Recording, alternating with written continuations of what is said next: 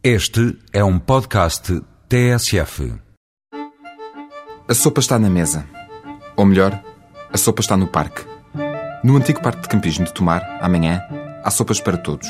O difícil será não encontrar uma sopa à medida do seu paladar. Gosta delas mais espessas? Com mais cenoura? Menos abóbora? Não se preocupe. Há lá de tudo. É a 14 edição do Congresso da Sopa que todos os anos leva à cidade do Nabão cerca de 4 mil apreciadores daquele que é talvez o melhor exemplo da dieta mediterrânea. A entrada custa 8 euros e dá direito a um kit completo: tigela de barro, colher e copo de vidro. Depois é só percorrer as bancas onde estão representados os 43 restaurantes que vão servir 69 sopas diferentes.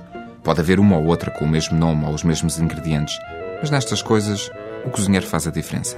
Se tiver estômago para tanto, pode provar as sopas todas Vai haver sopa de peixe, sopa ao lavrador, sopa de feijão, sopa da pedra, sopa da avó, sopa da prima, sopa da tia, sopa de corno e até sopa do corno. Só come quem quer. A água, o pão e o café são oferecidos. O vinho também. Pode repetir as vezes que quiser. O congresso da sopa começa ao meio-dia e meio de amanhã. Como esta gente costuma comer 5 a 6 mil litros de sopa em duas horas, é melhor não se atrasar muito.